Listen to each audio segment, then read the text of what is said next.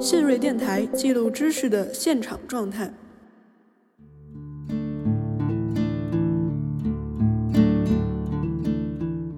我自己是一个妈妈，生育孩子不能被简化和还原到这个程度，它里面包括很多很多很多，整个的这个政治经济的话语，整个的这一套契约式的这个呃生产与消费的这个话语，根本就没有办法去诉说的。但是对于这个人来说是非常根本的生存经验的一些东西。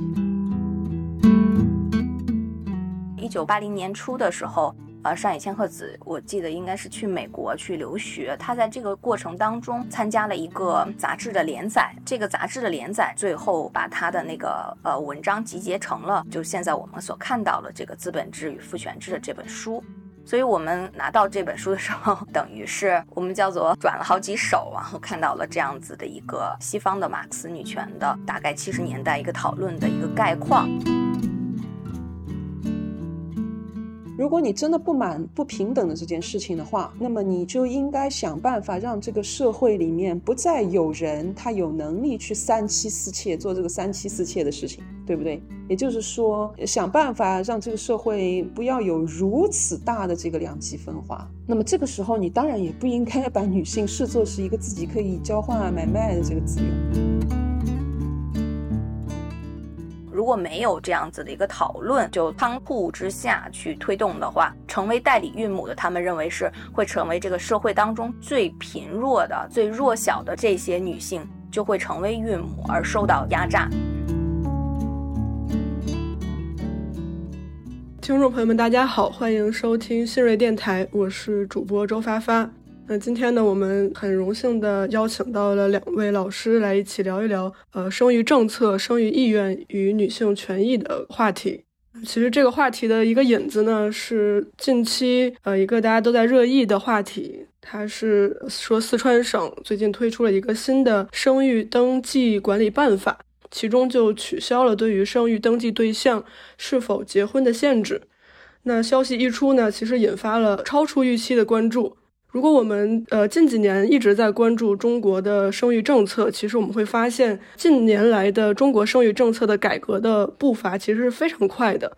包括近几年从单独二孩到全面二孩到可以三孩等等的，对于这个生育数量的政策调整，包括一些生育支持政策，像是呃辅助生殖进医保，然后延长产假等等等等。那这些关于生育的政策呢？在出台的过程中，都会引发一定范围的讨论，但是似乎都没有近期这个看起来不起眼的一个地方性的管理办法引发的讨论激烈。那这其中呢，也出现了一些非常非常经典，然后也非常具有代表性的观点，我觉得是非常有意思，也非常值得拿出来讨论的。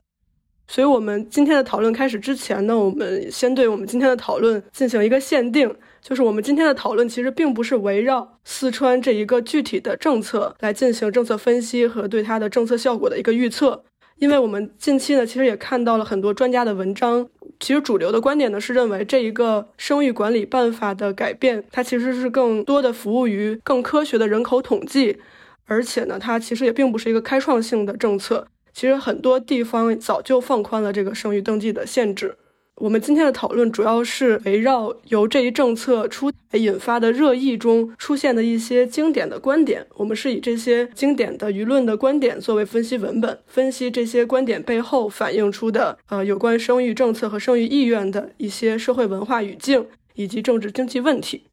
那我们今天的嘉宾，一位是来自复旦大学哲学系的谢晶老师，还有一位是李亚娇博士。那先请两位老师跟大家打个招呼吧。呃，谢晶老师先来。大家好。好的。呃，李博士。大家好，我现在在日本的东京大学社会科学研究所做博士后。嗯，我叫李亚娇。之前啊也做过一档跟性别相关的播客，叫《卡列班与女巫》。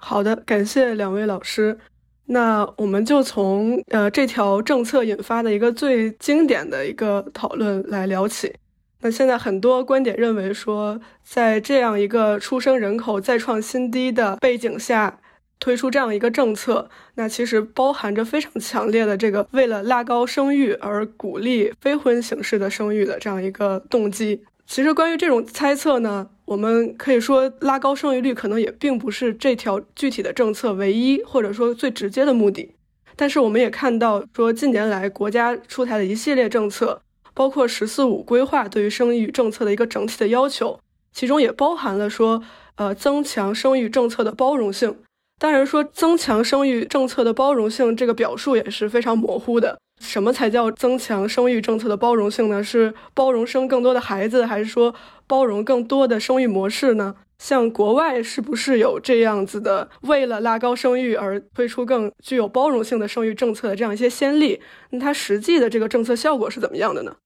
因为我们切入的点是说，就近几年，就像你刚才所说的，生育政策上面有一个很大的转向。毫无疑问的是，现在我们这个社会它的一个很担忧的问题就是这个人口负增长，所以他会想要至少从政策的角度去拉高这个生育率。所以我我希望就是说，有可能澄清一些问题，比如说就是刚才小周也提到的那个，是不是说现在鼓励非婚生育，或者说婚外生育？以这样的方式来试图去拉高生育率，我觉得这个说法本身有可能就是有问题的。就是我们要看一看到底什么叫做鼓励是非婚生育，到底什么叫从政策上面去鼓励一件事情。我们可以做一个类比，我们国家曾经不仅是鼓励了，是要求是这个独生子女，对吧？呃，一对夫妻只生一个，然后后来呢，呃，现在变成是，比如说，嗯。鼓励二胎，甚至于鼓励三胎，这个意义上的政策意义上的鼓励，它是会给予一定的优惠的，比如说福利上面的优惠，呃，医疗上面的优惠，养老上面的优惠。当我们就是独生子女政策的时候，只生一个子女的这个夫妻双方，他在领养老金的时候，他会多出一笔来，这是因为他遵守了这个独生子女的这个政策。还有教育上面，比如说西方的国家，我们看到很多的国家，比如说他他现在也是人口这个负增长了，他鼓励这个生育，呃，那么他会说，如果你这个多子的家庭，那么孩子他的教育上面可以有所减免，然后呢，夫妻双方可以拿到一定的这个福利，你生的越多，你拿到的福利就越多，对吧？教育上面的减免就越多，这些叫做鼓励，在这个意义上面不存在鼓励非婚生育。据我所知。我不知道有任何的一个国家说，在这个意义上鼓励鼓励非婚生育，也就是说，呃，当你是一个未婚妈妈的时候，未婚妈妈生孩子，我会在福利上面、养老上面、教育上面去给予你更多的优惠啊，比其他的，比如说这个婚婚生的这个子女给予更多的优惠，嗯，没有这样的事情。所以说，实际上面包括这个四川热议当中的这个四川出台的这个政策，实际上面发发生的事情，并不是去鼓励非婚生育，而只是说在。不同的身份的孕妇之间，她现在减少不同的孕妇所受到的不同等的待遇。原来，比如说你一个孕妇拿不出这个结婚证了，那么你就比其他的孕妇要可以获得更少的，比如说呃这个医疗上面的医疗上面的福利，是吧？这其实是一个趋向于平等的政策，而不是一个鼓励生育的政策。这是我，就是说，我觉得有可能一上来就要澄清。然后，西方国家，比如说我比较了解的这个法国，它在这方面是走的比较远的。也也就是说，不管是什么样的女性怀了孕之后，基本上，甚至于应该把这个“基本上”这三个字也拿掉，她们受到的待遇，她们可以享受的，比如说这个医疗啊，各种各样各方面的资源是一样的，是一样的，没有说说对于不同的这个孕妇有区别对待啊，根根据你的这个婚姻状况，没有这回事情。那孩子在教育上面也是的，没有这回事情。在当然，在法国这个国家也没有户口这一说。至于这样一个其实出于平等的原则而那个出台的所有的这些政策，是不是能够拉高生育率？我觉得可以提一个很简单的问题，就是为什么大家不愿意生孩子？为什么这个生育率会这么低？如果说不愿意生孩子，生育率低里面的一个很大的原因在于有很多的未婚人士，他想生但是不能生。那么这个时候就是说，在这个未婚生育上面做文章，有可能是有效果的。但是，就是据我观察，据我所知，至少在我们这个社会里面，生育率低，并不是因为有很多的未婚人士他想生，但是他的没法生，不不是这个原因。嗯，好，非常感谢呃谢晶老师对于这个概念的一个澄清。那其实通过刚才的分析，我们也听到说，其实这个管理办法的出台，它只是为了拉平之前的这个差别化对待，而在舆论中被激烈的反映成了一个鼓励非婚生育的这样一种说法。那这个其实背后说明，我们社会对于这种非婚生育和非传统形式的生育的出现是一个非常敏感的。就是在这个背后的一个根本的问题是在现行的这个模式，其实就是近代化以来。生育为什么我们默认它就是以婚姻为前提的？那我们现行的这种一夫一妻的异性婚姻和生育的强捆绑，它是怎么出现、怎么被制度化以及被文化化的？这个模式啊，呃，一夫一妻，然后加上这个他的孩子的这个这样一个核心家庭的模式，实际上面是一个很晚近的产物。它在西方有可能就成型于，基本上成型于工业革命之后。在我们国家，它一定是建国之后，呃，解放之后，建国之后，随着所有的这些法律，尤其是婚姻法的这个制定，嗯，形成的。现在就说，因为我刚才提到这个资本主义现代国家和这个婚姻制度之间的关系，有可能比较讨巧的一种理解方式，就是用福柯的那个生命政治的框架。嗯，所谓的生命政治，就是现在这个人的这个生命变成了一种可以从政治以政治的方式去开发、利用、统治等等等等的一个资源。简单，非常简单的说，所以就是福柯他自己本人的说法也是，生命政治里面有两极，第一极就是我们自己作为个体的身体。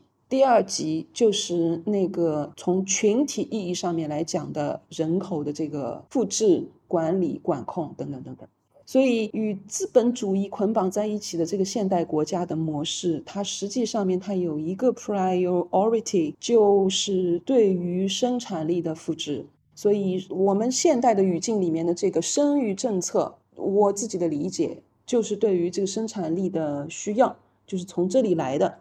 然后，因为这个现代国家它需要有源源不断的这个生产力，所以对于他来说，一夫一妻制的这个制度是很有好处的。不仅是广义上面的一夫一妻制，而且是一个实际上面，呃，工业革命之后所树立起来的一个现代家庭的形象，就是那个男性在外面工作挣钱啊，所谓他是一个 breadwinner。呃，然后这个有一个 housewife 家庭主妇在家里面做一个从就扮演一个 caregiver 的这个角色，嗯，这是一个对资本主义制度、资本主义的生产模式来说非常非常好用的婚姻家庭形式。这个我是在搬理论，但是我们其实现实生活当中 是是比比较好去套的。如果实际上面多多少少发生的事情是这样的话，那么我觉得很多人在担心的这个啊，是不是会大量产生这个非婚的生育啊，多元的这个婚姻形式，大可不必了，是吧？因为这种非婚生育啊，或者多元的婚姻形式，对于我们现有的这个政治经济制度来说，它呃不太好用，不太好用的。我我们看到的，实际上面可以观察到的是什么样的情况？比如说在西方国家，它好像看上去越来的越在这方面越来的越包容，越来越多元，对吧？实际上面发生的情况就是很多的，比如说性少数群体里面的很多的个体，以及很多的他不愿意呃结婚的一些这个单身的女性也好，男性也也好，他的经济地位。经济政治意义上的这个地位，社会地位大大的提高，所以在这样的情况下面，他们也变成了一些很优质的再生产者，变成了一些潜在的优质的父母。也就是说，一对，比如说一对同性的这个呃 couple，如果他这个教育程度啊、社会地位啊、然后收入啊各方面都已经非常的，都已经变成精英了。那么，相对于一对这个异性的，但是处于底层的夫妻来来说，他可以为这个社会有可能去提供培养教育更好的未来的这个生产力。所以在这样的情况下，我的理解是，西方国家是在这样的情况下面，我们可以看到呢，比如说在法国很典型的，呃，他一二年的时候出台这个嗯嗯同性婚姻合法化的这个政策，当时引起了很大很大的争议。就是我我我观察到的，我自己的理解的，像这种这种类型的这种多元的开放的这个倾向，呃，是出于我刚才所说的这个原因，就是传统的不被这个接受的啊，不被允许的那些。呃，那些人现在他们成为优质的，因为他们在这个政治经济体系里面成为了一些赢家，所以他们接下来就成为一些潜在的优质的，呃，为整个的这个社会提供未来的生产者的呃后备军。李老师有什么补充和回应吗？我们最近在读那个就《始于极限》，然后应该是第四章，然后他正好讲结婚这个话题。然后，就讲日本的大部分人们一谈到结婚，其实还是围绕，主要是围绕孩子，因为亲密关系当中一旦涉及到孩子的话，它会产生一些呃财产继承啊，然后这种福利啊，这些一系列的这种，尤其是经济方面的这样经济财产方面的这种关系，所以在这个围绕结不结婚这个关键节点的时候，呃，就孩子起到了一个 非常大的作用。但是日本也呃某种程度上也承认事实婚。嗯，给事实婚有一定的宽容度。嗯，最近包括同性婚姻的话，因为日本很就是在很多制度上很倾向于效仿美国，所以呃，最近在日本国内有关于承不承认同性婚姻呃这一块儿也是展开了全社会的一个讨论。嗯，然后争议还是非常大的。呃，刚才那个谢金老师在讲这个，呃，为什么一妻一夫一妻制这种核心家庭模式对于资本主义来说是非常好用的这样一种，他提出了好用的这样的一种，就是说对于国家的再生生产和再生产都是非常有效率的这样一种组织模式。但是其实我们也知道，像。马克思学派，包括一些后来的这种呃女性主义的马克思学派，包括像可能李老师比较熟悉的那个上野千鹤子，他们就会说说，其实就因为马克思一开始他其实不太关心这个再生产领域，但是如果要是我们把视角放到再生产领域，就会发现这样一种模式其实不可持续的，包括主要是围绕像女性，它同时要兼顾再生产和生产，那它这种平衡是很难维持的。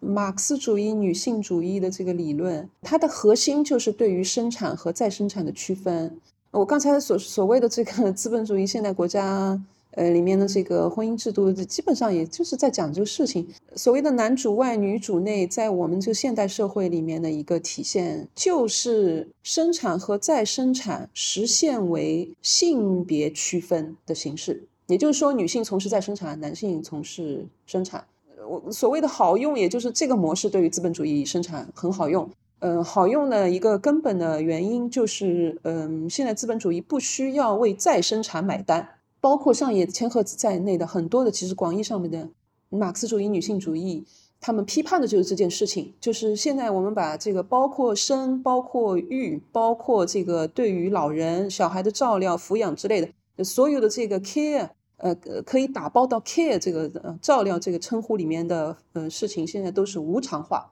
不需要为他买单。呃，不需要为他买单的原因，是因为在资本主义的这一套，马克思也采取的这个呃这个政治经济学呃的理论里面，呃所有的这些活动它是不产生利润的。它既然不产生利润，我就不需要给他买单，我就不需要付家庭主妇工资。这是马马克思主义女性主义它的一个理论。这一套呃生产和再生产的这个呃性别化的分工，它与另外一个原则是其实是相矛盾的。这个这个原则说到底还是基于平等的原则。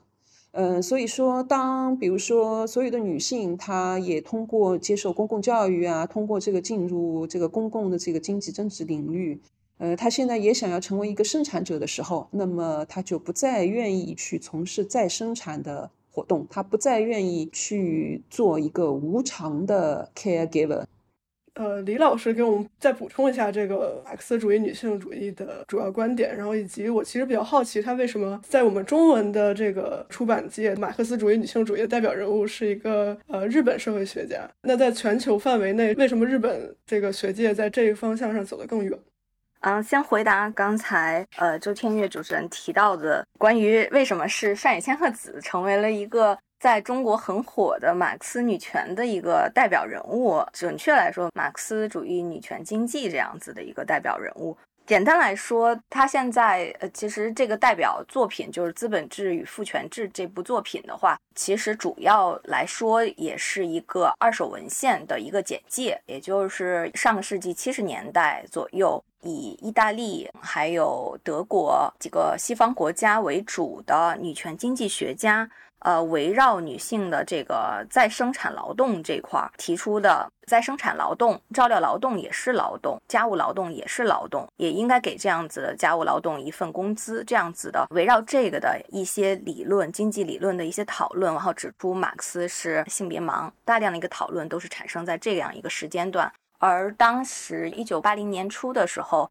呃，上野千鹤子，我记得应该是去美国去留学。他在这个过程当中参加了一个杂志的连载，这个杂志的连载最后把他的那个呃文章集结成了，就现在我们所看到的这个《资本制与父权制》的这本书。所以我们拿到这本书的时候，等于是我们叫做转了好几手，然后看到了这样子的一个西方的马克思女权的大概七十年代一个讨论的一个概况。当然了，在这个概况之上，比如说讨论资本制与父权制之间的关系上，也呈现了就是我们所说的一个叫做二元制的一个讨论，也加上了他自己对这个当时讨论的他的一个解读，以及他对于资本制与父权制之间的关系的一个认识。他认为两者是独立的。那同时呢，我也要 讲一下，就是说，其实也有同时存在一元制的讨论，被称为资本父权制的这样子一体论的一元的讨论也是存在的。也就是说，资本制是如何呃需要父权制，以及建立在父权制之上，父权制又是如何跟资本制形成一个媾和的关系的。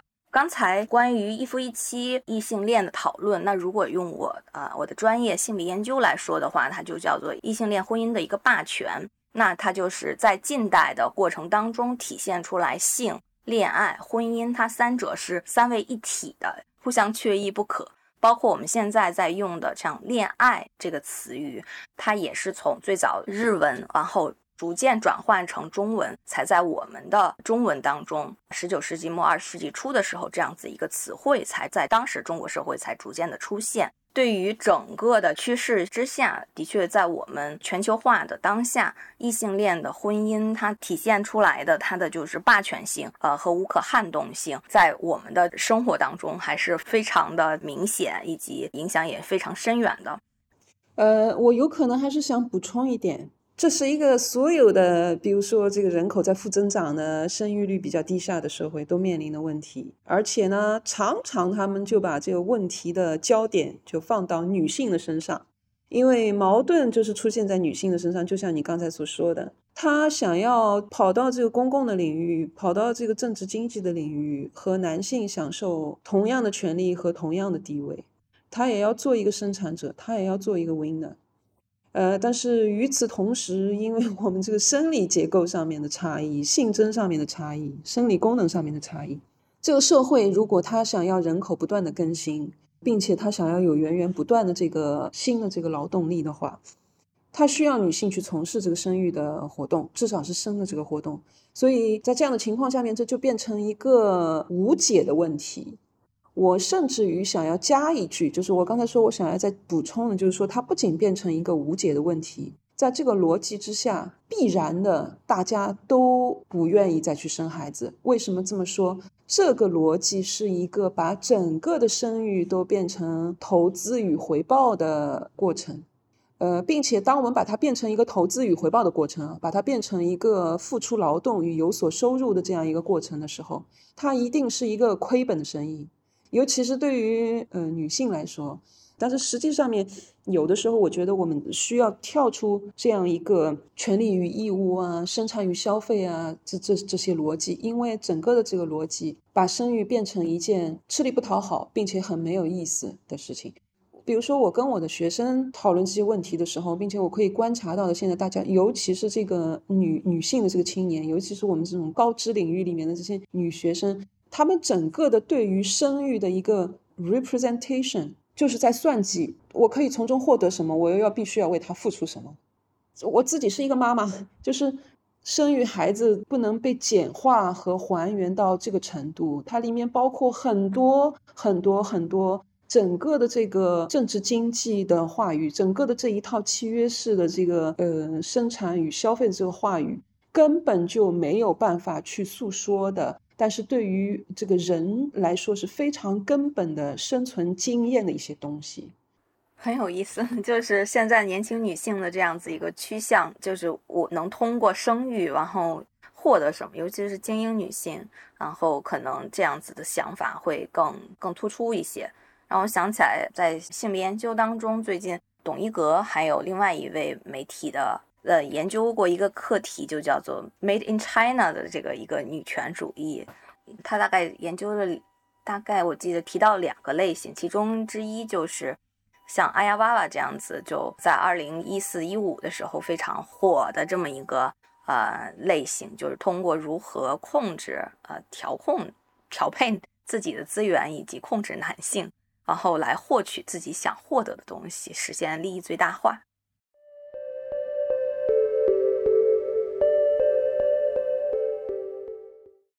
其实我们从就这个事件的这个舆论里看到，其实我很惊讶的，有点惊讶的看到说，男性对于这个政策的反应，他们最担心的其实也并不是说这个政策会让很多女人选择做单身母亲，或者是鼓励这些女人不结婚，这相对于他们来说，竟然是一个比较次要的担忧。然后他们担忧的更多的是说，这个政策可能会，比如说承认私生子的存在，就会使得女性会去更愿意给上层阶级生孩子，然后这变成了底层男性或者他们自称底层男性的人，觉得这个他们变成了这样一个政策的受害者。那其实这样子一种演绎的方法和这样的一种讨论，在之前的很多事件中，我们也经常能看到，就是会有一些人觉得说，一些女性权益的倡导者。啊，他们倡导的是，比如说是中产阶级女性的权益，他们的这些诉求背后伤害到了底层男性的呃利益，他们的这个话语中，他们就会把阶级问题和女性问题或者是性别问题来杂糅到一起来讨论，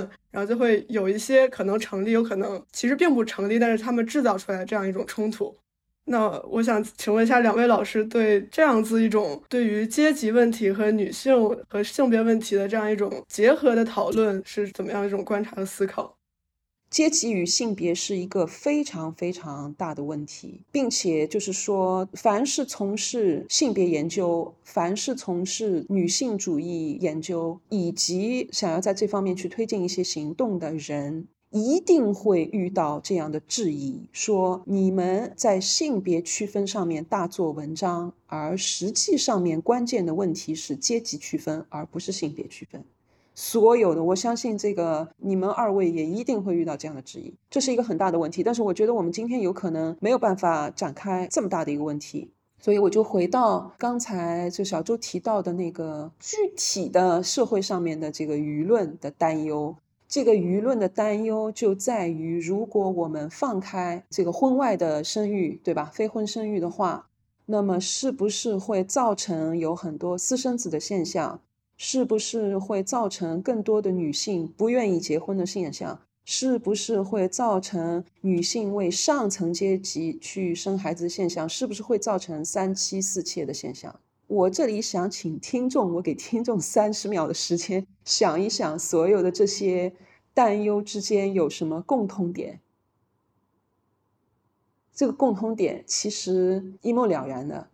所有的这些担忧都是一个男权式的担忧。为什么这么说呢？所有的这些担忧还是将女性视作是一个生育的工具。所以担忧来担忧去，就是担忧他们现在不按照我们所希望的方式去生育。我我这里还是想要借用一个理论嘛，对不起，我我这个是职业病，比较喜欢去套别人的理论。这个理论是就是那个 Pateman 在性契约里面提出的一个比较核心的观点的。实际上面，他说从前资本主义社会到资本主义社会到近现代社会发生了一个变化，不是从特权到平权的变化。不是从父权到平权的变化，而是从一种家长式的父权到一种兄弟情谊式的父权父权的变化。那么具体的说，在这个婚姻和生育的这个问题上面，怎么体现出来呢？传统的社会里面，比如说我们再一次的四九年之后才是这个有重婚罪啊这些说法，之前就三妻四妾是比较常见的一个现象，对吧？这里面发生的事情怎么样从三妻四妾到一夫一妻，意味着原来这些作为生育资源的女性都集中在有权有势的这个家长的手上，对吧？有权有势的这个男性的手上，现在我们更平等的分配这个生育资源，一个男的就可以被分配到一个为他生孩子的女性。实际上面发生的是这件事情，所以在这样的情况之下，那么自认为底层，我觉得刚才小周就加的这个自认为非常好。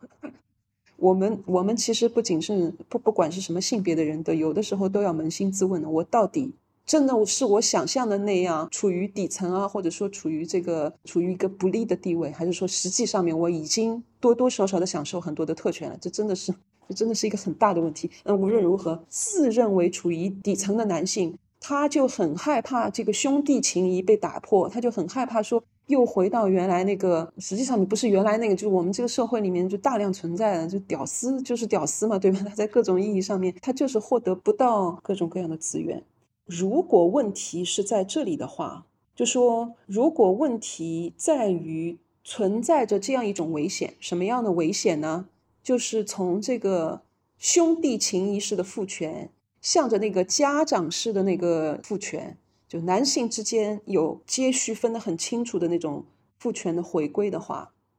那么关键的问题就不是生育的政策。关键的问题是，使得现在真的可能出现，比如说女性都去为上层阶层生孩子的根本的原因到底在什么地方？难道不就是因为贫富差异、两极分化越来越严重吗？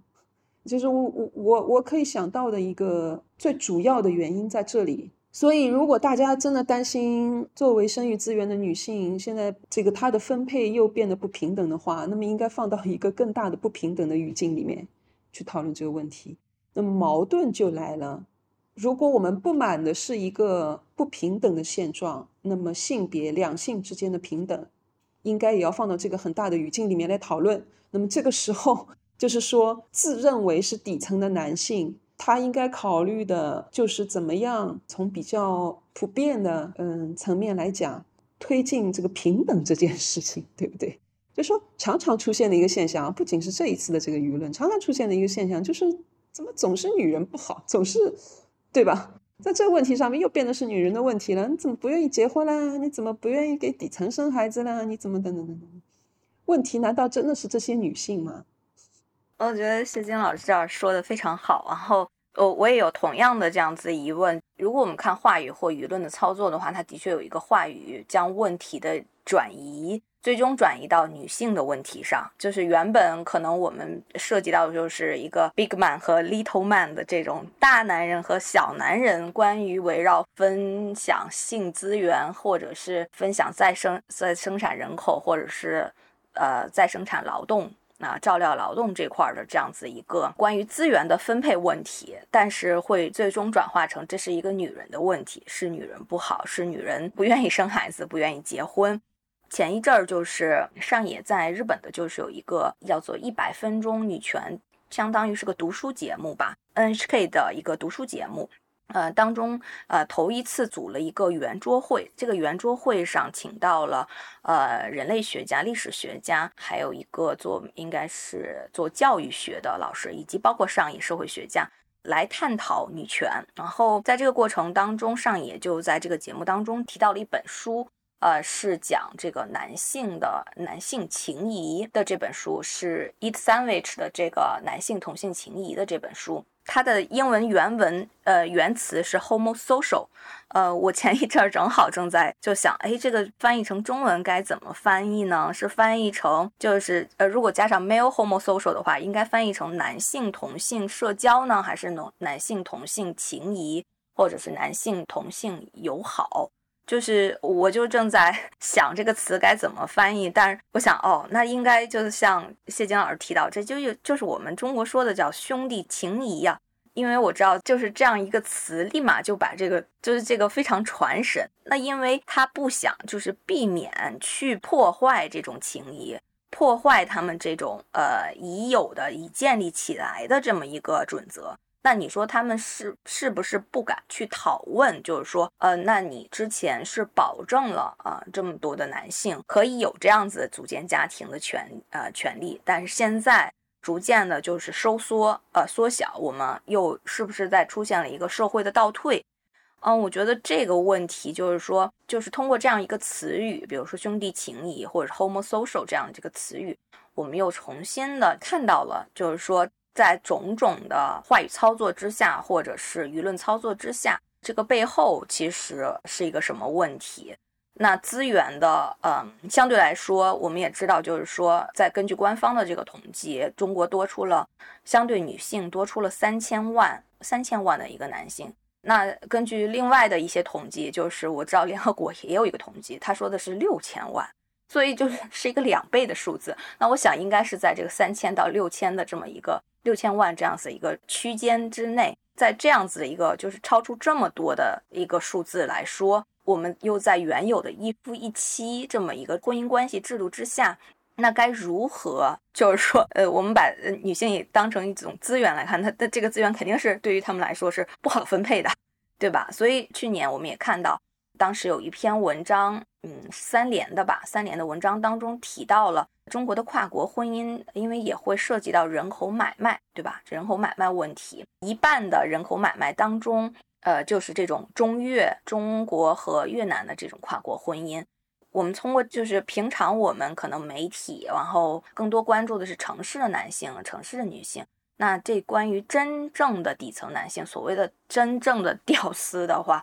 他们的就是打光棍儿，或者是通那能够通过跨国婚姻呢？还是你需要至少至少有一万块钱人民币是大概这个均价，嗯，是好像是在一万以下这样一个均价。那你至少家里要有至少有这么一个储备金，你才有可能结婚，对吧？所以，我们如果把视角转换，真的去看那一部分根本就没有没有机会，呃，没有权利发声的这这一批底层的男性的话，我们会发现，就是说，通过这些新闻啊，或者说通过啊司法的案例呀，这样子才会隐隐约约看到，哦，原来其实在发生的是什么？是有一部分真的有一部分男性，他根本就没有办法结婚，真正不是女人不再结，女人不去结婚。我我们前两天也看到，其实到了三十五岁的时候，中国现在三十五岁的女性，三十到三十五岁之间的女性吧，好像是还是三十五岁到四三十九岁之间的女性，未婚的只有百分之四，往后也就是意味着结婚的，呃，这个呃婚姻状况是结婚的就达到了百分之九十六，那不是女性不结婚，是男性不结不了婚的问题。我顺着这个，嗯，我顺着雅娇说的这个现象，就是再补充一点，这个现象背后有可能有一个很重要的原因，好像是被叫称作为上婚制，就是人在一个这个存在各种阶级的社会里面，它是分成几档的嘛，对吧？就像这个印度的这个种姓制一样的。然后呢，A 档的男性他倾向于娶 B 档的女性。这叫上婚制，就是从女性的角度来讲嘛，B 它就是往上一层嘛，然后 B 档的男性倾向于娶 C 档的这个女性，等等等等，以此类推。那么也就是说，最下面一档、最底下一档的男性他就娶不到，然后最上面的一档女性呢，她也嫁不出去。那个百分之四，刚才雅娇所提到的百分之四的那个女性里面，我猜是不是有很多她不是条件不好，她是条件太好。条件太好，嫁不出去。当然，这过了年龄之后，他就有一个致命伤、硬伤，就是的年龄太大，年龄太大谁都不要，因为你没法生了。所以这有可能是一个很重要的原因产生这个现象。嗯，所以这个最后面一档的这个中国男性呢，他有可能他他因为手里有点钱，他还可以到更落后的社会里面去找更下面一档的这个女性。我要提这个原因，是因为我想要补充的一点，我想要补充的一点，跟我刚才就这个问题所提的这个总的这个想法是一样的，就是说我们在说话的时候，呃，不能不能虚伪。呃，刚才我所谓的体制为什么不能虚伪？刚才提到的有很虚伪的一点，就是呃，那些不满的，主主要应该是男性嘛，不满的男性，他说女人都不愿意结婚，女人。呃，他不满的实际上面是不平不平等这件事情。如果你真的不满不平等的这件事情的话，那么你就应该想办法让这个社会里面不再有人他有能力去三妻四妾做这个三妻四妾的事情，对不对？也就是说，想办法让这个社会不要有如此大的这个两极分化。那么这个时候，你当然也不应该把女性视作是一个自己可以交换买卖的这个资源。然后接下来，所以我现在想要加的一点是什么呢？嗯，因为刚才这个小周跑上来提到了这个道德沦丧的问题，是吧？什么叫做道德沦丧？这说法应该多多少少是这样的啊。哪些女性是道德沦丧？她为了钱，或者说为了这个生活质量，为了这个各各种各样的物质享受，嗯，她去结婚和生育，对吧？就说结婚和生孩子的动机是非常物质性的。是一种拜金主义的这个动机，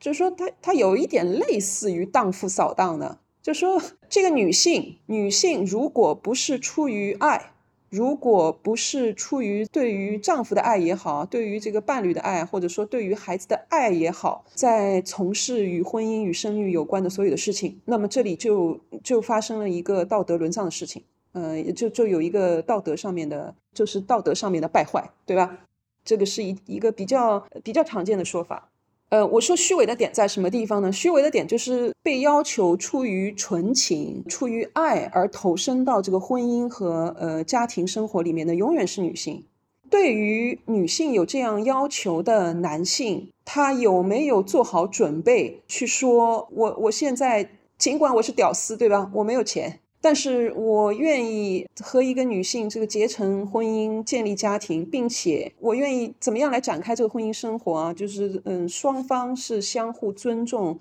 相互爱护、相互照料、相互支持的这样一个关系。嗯，我我我我愿意实现付诸的是这样一个关系。如果这个男性他说我愿意付诸的是这样一个关系，但是我找不到这样一个女性，那么这个时候他有可能可以说：哎呀，怎么这个？呃，女性都道德败败坏了，但实际上面存在的一个呃现状，比如说我们现在呃，不管到哪一个阶层里面去观察，他们是怎么样结婚呢？基本上我们可以观察到的是赤裸裸的这个交易的关系啊。我看到的，比如说在我们这个上海这个城市里面，婚姻很像一笔交易的。结婚的这个双方都是在结婚之前说好，不仅说好这个男方女方谁出多少钱买房子啊、买车啊，而且说好我们结婚了之后要有多少孩子，对吧？甚至于说，你如果给我生一个孩子，我给你买一个名牌包包啊，或者给你买一辆车啊，你给我生两个孩子，实在是太常见了这样的现象。所以，嗯，在这样一个大的环境之下去批判，有一些女性说为了利益、为了物质而结婚，我说这个是很虚伪的。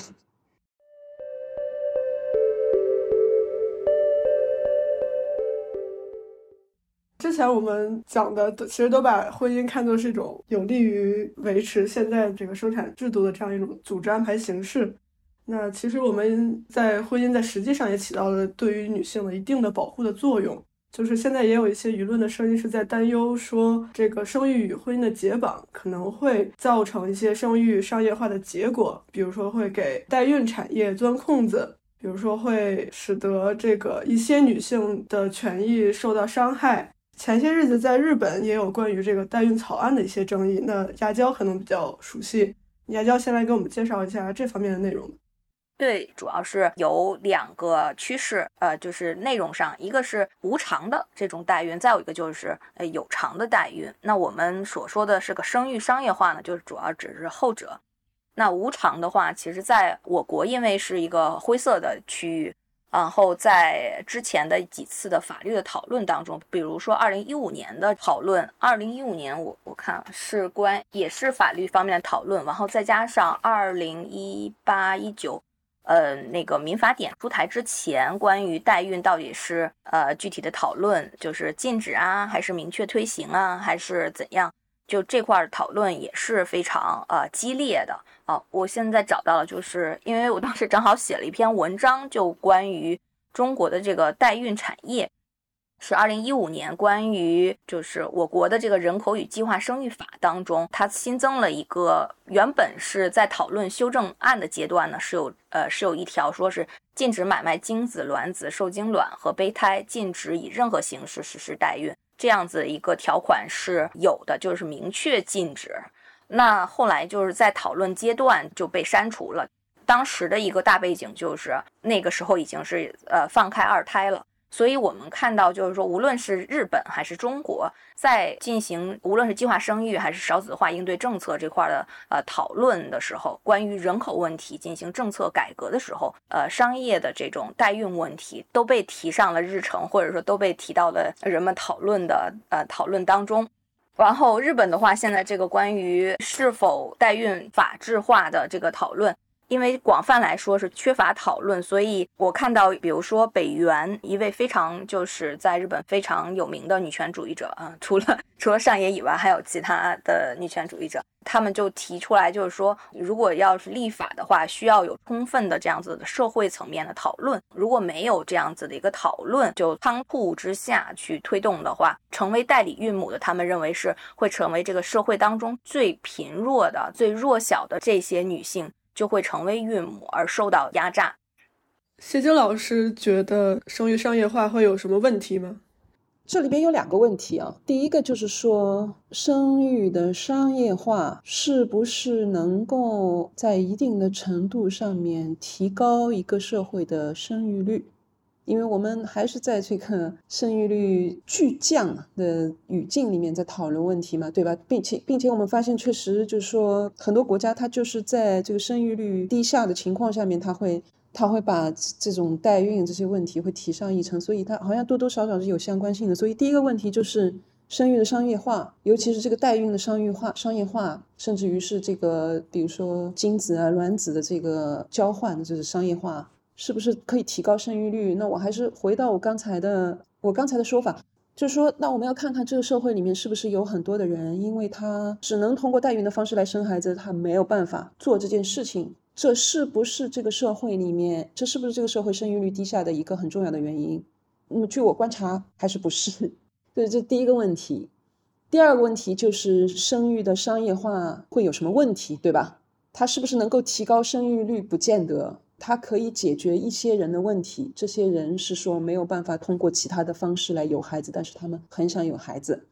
嗯，还有一些个例，就是两年之前好像因为那个流量明星而当时社会上面也有很多关于代孕的讨论。这个个例就是说我自己明明可以生，但是我因为想要保持身材什么不生，但这这个实在是我觉得这是可以忽略不计的个例。但是尽管它好像它确实在一定的程度上面也体现了一定的民意。比如说，一定的女性对于这个生育的观念，对于自己的这个嗯身体的观念等等等等。但是总的来说，这这些应该是个例。好，现在第二个问题就是生育的商业化会引起什么样的问题？我觉得更确切的说，应该是说，呃，商业生育的合法化会引起什么样的问题，对吧？因为我们现在是在这个立法和政政策的层面在讨论问题。因为黑市它已经在那里了，就像刚才这个亚娇所说的，比如说在我们这个国家，它它有可能是一个灰色地带。所谓的灰色地带，就是说国家是明令禁止这个商业代孕的，但是实际上面它在发生，所以这就是一个黑市。呃，很多东西都是有黑市的，并不是说因为你法律禁止，所以大家就不进行这个交易。为什么会有黑市，本身是一个值得讨论的问题。为什么会有这样的需要？但是这不是我们今天有时间讨论的问题，就讲代孕吧，不讲其他的例子了，就以代孕为呃为例子，商业代孕的合法化会引发什么样的问题？刚才亚娇也提到的一些比较典型的担忧，我之前也去看了一些关于商业代孕的社会学研究啊，或者说是纪录片之类的。我发现一个很有意思的现象，就是比如说这个西方的学者，他跑上来的一个预设，呃，这个预设在很大程度上面决定着他接下来的这个研究会怎么样去展开。这个预测是说，商业代孕一定是对于孕母的一种剥削。商业代孕的这个契约关系一定是一种不平等的交易。如果我们拿这个美国的这个商业代孕，我们知道在美国的有些州，这个代孕是合法的。呃，比如说在这个加州是吧？所以有很多的这个中国的有钱人也会跑到加州去做这个事情。拿美国的例子来说，这好像还挺说得通的，因为确实这个从事代孕的是一些，比如说处于社会底层的，常常他们也不是这个白人呢，是有色人种的这个女性在从事嗯这个活动。但是，比如说在印度，现在它好像我忘记了，好像是一八年开始，它又变成非法的，是吧？但是它曾经是合法的，在印度商业代孕曾经是合法的。我们可以观察到的一个现象，恰恰是相反的。嗯，就是说，因为大量的这个呃西方人跑到印度去代孕，所以他们付给孕母的这个工资，可以相当于一个印度家庭三年的收入，是一笔巨款。更不要说，就是说那个代孕的这个诊所提供给孕母的这个条件，远远要好于这个女性在家庭里面嗯的条件，甚至于这个代孕机构会提供这些呃给这些孕母啊一些这个培训，呃，使得他们比如说在代孕了几次之后，不仅有第一桶金，不仅有一个资本上面的储备，而且使得他们有一技之长。这样的情况下，这个情就变得很复杂，问题变得很复杂。就说代孕、商业代孕是不是必然导致一部分人对于另外一部分人，比如说一部分女性对于另一部分女性的剥削？不见得。说情况比这个要要复杂的多，并且我们我们可以做一个思想实验呢。如果商业代孕的问题，在于，比如说条件比较优越的人，对于那些处于底层的别无选择的女性的一个剥削。那么，我们可以通过立法的方式，使得这个交易变得公正一些。因为说到底，在所有的这个工作，所有的比如说劳资关系，呃，所有的买卖关系里面，都有可能出现这种处于优势的人对于处于劣势的人的这样一个呃剥削的情况。所以，我们的一个比较呃常见的理解就是，国家的立法它可以发挥的一个作用，就是使得各种各样的契约关系，比如说劳资关系，比如说买卖关系，变得更平等，变得更公正。所以，我们做一个思想实验：这个孕母她在各方面都受到了很优厚的、很公正的对待。当然，这只是一个思想实验啊！我自己个人认为这是不可能的，因为在这样的情况下面，有可能就不会再有人去从事这个这个商业代孕的事情，因为里面没有多少利益可以捞。呃，这只是我的一个呃个人的想法。但是我们做这个思想实验，它变得很公正，是不是就没有问题了？我自己个人的一个猜测是，哪怕在这样的情况下面，还是会有很多的人跑出来说不行不行，这是有问题的。那么问题到底出在什么地方？这也是我的一个很初步的猜测或者说想法。问题在于，在很多人在大部分人的这个有可能无意识的这个思想观念层面，生育包括这个婚姻，包括生育的这这这个统称的这个家庭关系，嗯，是与这种买卖交易的这种契约式的关系，应该是不兼容的，是格格不入的。也就是说，在理想的状态下，我们的家庭关系、夫妻关系、亲子关系，呃，这个母亲，尤其是母亲和她的这个子女，从她怀孕、从她孕育这个生命的那一刻起啊，她和这个腹中的胎儿的这个关系，就应该是与那种 win-win 的关系、与那种交换的关系、与那种权利义务划分的非常清楚的关系，呃，是完全不一样的。嗯，所以在这样的情况下面，商业代孕的问题，它有可能不仅在于公正，它还在于说，今天在我们这个社会里面所占主导的那种个体与个体之间建立契约，然后试图进行等价交换的这种关系，这种关系在我们的生活、社会生活当中占主体，甚至于它大量的侵入到呃我们的家庭关系里面，但实际上面它是不够的。呃，实际上面就是说，作为一个人，作为一个有情感、有社会交往这个需求的人，他需要其他类型的社会关系。这种类型的社会关系，其他类型的社会关系，嗯，恰恰是需要由家庭来承担的。对我刚才就是听到后面有一些部分是不能买卖的，这让我联想到就是说，又回到那个。呃，始于极限当中 提到的一个问题，就是我们可以称美女作家或者 就比起另外一个 title，这个 title 可能更好一些，因为她之前是一个 AV 女优，然后也曾经就是就是暗暗透露出来，她也曾经就是参与过卖春或者是援援交，所以她对于身体为何不能买卖，有点也也有点像我们认为的，就是说亲子关系为什么不可以买卖？那这个亲子关系，我们再用性别的话语转换来说，就是说。母职是不是可以买卖？那虽然代孕的话，它相对来说呢，卖的是生育这个过程当中，她作为一个生育的妈妈、生育的母亲，她的这个呃伦理是否可以买卖，是否可以转让？那中间又会产生一些什么问题？先说这个身体为何不能买卖，就是成为呃铃木他在写小说。他一直在写小说，当然上也是期待他能够通过社会学的这么一个视角来去进行一些学术上的研究和回应，回应身体为何不能买卖。刚才提到的这个北原，他们日本女权在讨论代孕这块的一个焦点，也在于究竟这个代孕的孕母她的感受，她的这份所谓的这个劳动，因为她没有法律对于她的保护，因为代孕这个不被认为是劳动的话。那她的权益，比如说在这个过程当中，如果生产出来了一个不健全的孩子，一个有遗传病的孩子，然后如果该怎么办？如果他在生育的这个过程当中，对于自己所怀的这个孩子产生了感情，生出来更产生感情了，产生感情了怎么办？嗯，或者他在这个生育过程当中，比如说我们说遇见流产了。然后遇见什么意外了，产生一些危及呃生命健康的这种情形的话，该怎么办？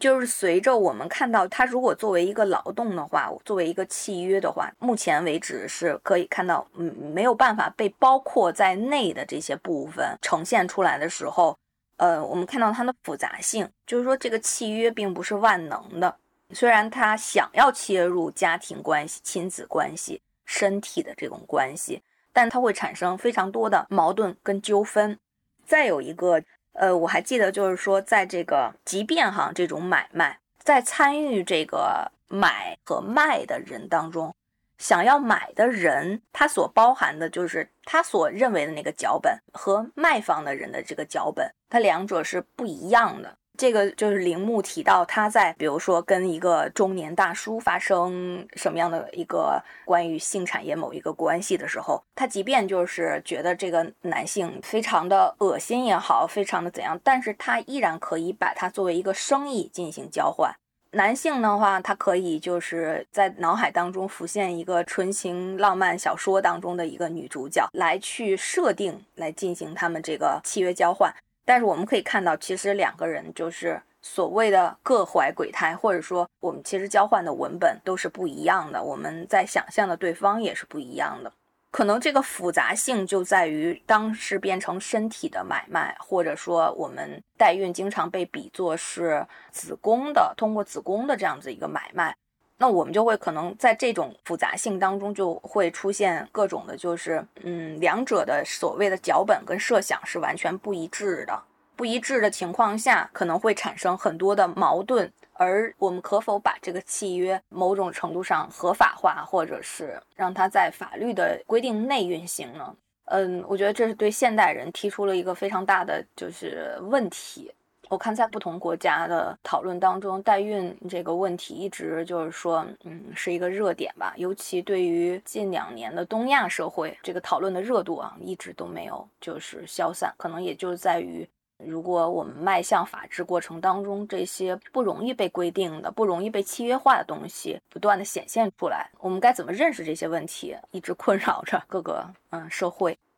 有可能顺着亚娇提到的两点，就是说，第一点是他前面提到的，说日本社会认为，类似于这种代孕商业化的这种问题，是要经过社会讨论之后才可以制定一个政策。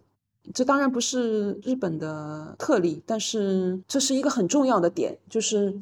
并且我们可以问，为什么像类似于凡是涉及到这种生育啊，涉及到这个婚姻的问题，立法之前不仅需要，而且实际上面会引发极大的这个呃社会层面的讨论。呃，是因为再一次的，我其实跟我刚才所强调的那一点是类似的，以契约为模型的这个建立在公民关系之上的这个国家政治经济体，它其实没有办法涵盖我们所有的社会关系类型，它尤其没有办法涵盖这个可以统称为家庭的这个社会关系类型。我们去看啊，这个打开任何一部这个，比如说人类学、民族志的这个嗯书，它基本上第一章呃是讲这个 kinship。讲这个亲族关系、家庭关系、亲族关系，就亲族关系、家庭关系可以说是任何社会里面的一个最基本的社会关系类型。所以在这样的情况下面，当这个立法、当的政策涉及到这一块的时候，它就就是需要社会讨论。所谓的这个社会层面的讨论，实际上面最大的一个好处是把我刚才所提到的这个有可能处于无意识层面的一些，但是很根本的这个观念、价值观。呃，伦理道德观念给让它浮出水面。所以我要最后想要加的一点是什么呢？现在呃，浮出水面的，就是刚才亚娇所说的，浮出水面的是我们觉得有一些东西它是不能买卖的。这些东西尤其涉及到，再一次，尤其涉及到家庭关系，比如说夫妻之间的这个爱，甚至于是这个肉体上面的这个爱，比如说亲子之间的这个关系，它不能被买卖。如果我们认定它是不能被买卖的话，那么接下来我们要问的一个问题就是：为什么实际上面会有人求助于会去从事这个商业代孕？实际上面为什么大家与此同时，至少有很多人与此同时又觉得这没有什么问题，对吧？为什么同时会有这两个实际上面相互矛盾的观点啊？第一种观点是说家庭。关系、夫妻关系、生育关系、亲子关系，它不能买卖，它不应该是被契约化。但是另外一方面，又存在着这样一个需要，存在着这样一个市场。那，所以接下来就是提到刚才雅娇提到的那个第二点，就是实际上面我们总是处于非常复杂、非常矛盾的关系里面。就是实际上面我们很有可能同时认为亲族关系、亲子关系、夫妻关系不能被买卖。但是同时又以契约的方式在实行这样的关系。具体的讲，我们看一看，比如说在我们这个社会里面，夫妻关系也好，亲子关系也好，实际上面在多大的程度上面它变成一门生意？我刚才就是提到了那种变成生意的这个婚姻关系。我们看一看我们这个很多人的这个育儿的模式，它就是一个投资的模式。比如说，让孩子去参加各种各样的补习班啊，让他一定要考上什么清华北大啊之类的啊，这种这种育儿模式，实际上就是在孩子的身上投资，对吧？然后想要使想要使这个孩子成为一个非常非常 perfect 的一个产品。还有另外一点，就是在多大程度上面，我们把那个家务啊、家政家庭里面的那些活动，在大量的外包。呃，有多少人当他们经济条件呃允许的时候，他们从孩子一出生开始，就比如说通过请月嫂啊、请阿姨呀，就是请各种各样家政人员的方式，把原来的属于那个养育的那部分啊，属于这 care 照料那部分里面的很多很多的活动都在外包，所以这是一个矛盾。同时，我们觉得这是家庭是一个很神圣的、不应该被契约化的一个领域。那同时，我们在大量的用契约化的方式，在以一种经营的方式在展开这个活动。对，我就最后就补充这一点。